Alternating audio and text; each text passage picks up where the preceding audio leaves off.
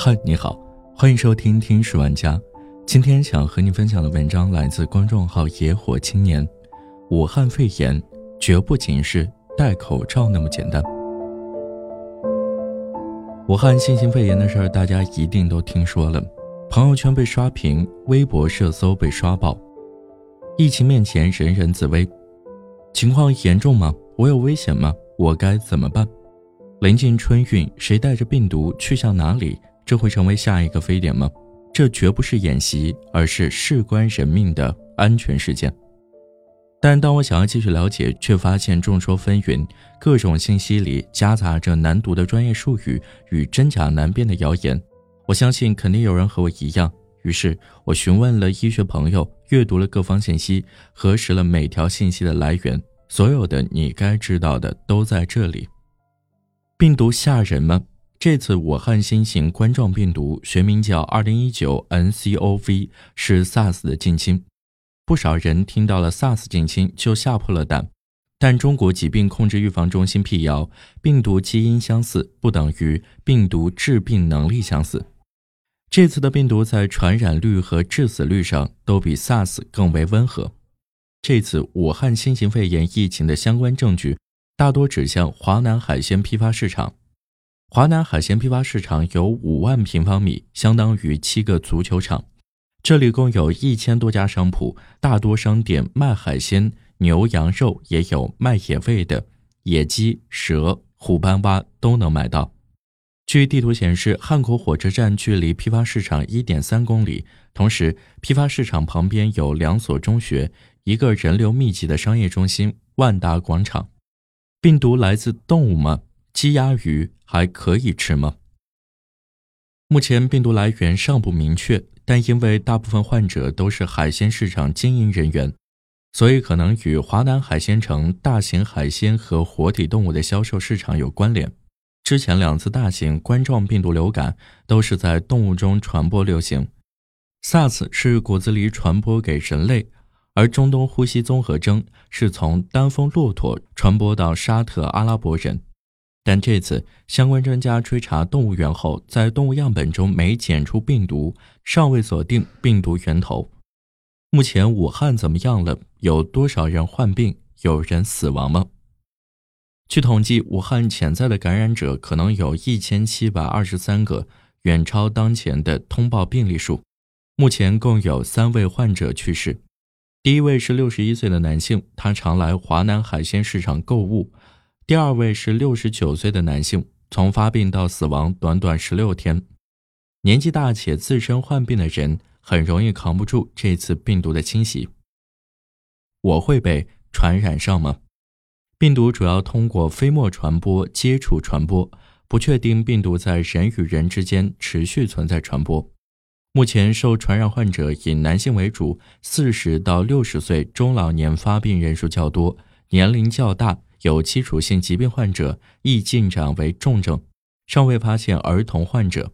此次疫情的病例特点，发病到住院的中位时间是九天，部分病例疾病进展较快，发病到出现呼吸困难仅七天左右。患者年龄集中在四十到六十岁，暂未发现儿童患者。危重病症占百分之十五，多为老年人、有基础病者及肥胖者。有治疗药物吗？有疫苗吗？没有。新发疾病需要一定的时间才能研发出接种疫苗，而开发新疫苗可能需要数年时间。能否恢复靠自身免疫力？我离病毒有多远？除武汉外，各地也陆续发生患者，国外也有传染案例。我得了的话会有什么症状？早期发热、咳嗽、呼吸急促困难。目前肺炎潜伏期最长为十二天。有位四十九岁的女性是华南海鲜市场商户，刚开始总发烧，体温在三十七到三十八度，时不时胸闷、咳嗽有痰。四天后不发烧了，但是依然咳嗽乏力。最后去三级医院检查，确诊是不明原因肺炎。我们目前做了哪些措施？一、全力救人。十二月三十一号，国家卫健委专家组立即抵达现场。武汉市也组织了同济医院、省疾控中心、中科院武汉病毒所等多位专家进行会诊。看病时，医生们穿得严严实实，现场情况有多严重，可想而知。但病人们却不是人人都戴着口罩。二、关闭海鲜市场。疫情爆发后，华南海鲜市场已暂停营业。一些穿着厚厚白色防护服的工作人员在周边进行卫生排查。市场内所有的商户门窗紧闭，周围拉了好几条警戒线。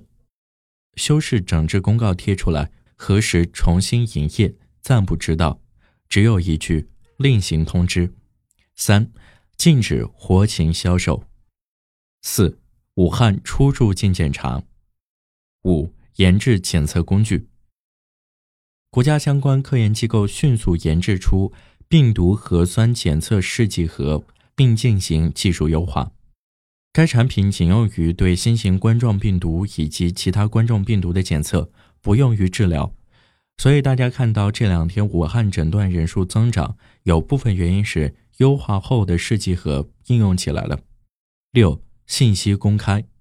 自二零一九年十二月三十一号，武汉市卫健委首次通报披露疫情以来，二十一天里已发布十七次公告，十六次关于本次肺炎的疫情情况。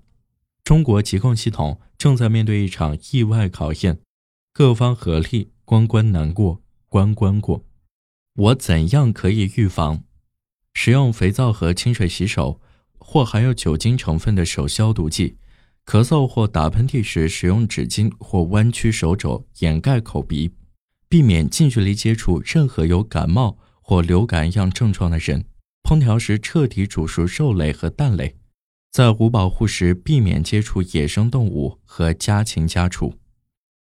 还有一些话我很想跟大家说：疫情发展到现在，能做的都做了，我们但求无愧于心。但下一步面临的困难也特别明显。大家都知道，武汉这座城市中部要塞，九省通衢，在中国想要去哪都很难绕开这座城市，人流密集，更容易加剧病毒传播。不仅如此，摆在眼前的还有春运。前几天官方刚通报，今年春运全国旅客发送量达到三十亿人次。武汉有一百万大学生，他们会从这里拎着行李回到老家。说这些不是想加剧大家的恐慌，明眼人都能看出来有这些困难。但是我更想做一件事情，是给大家信心，因为更可怕的是我们早就经历过了。二零零三年非典肆虐，全国八千零六十九人感染，七百七十四人去世，大半个中国都陷入疾病恐慌中。当年我们输在不够坦诚，输在不够透明，但当年我们赢在。速度和决心，这次病毒比不上 SARS，我们更没有理由不去信任国家。之前我们犯的错没有再犯了。如今官方每天通报肺炎进展情况，没有耽搁。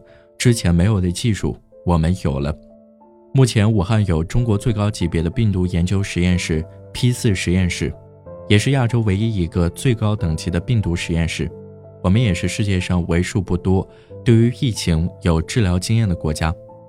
当考验来临时，要做的只有团结，万众一心，众志成城，胜利属于我们。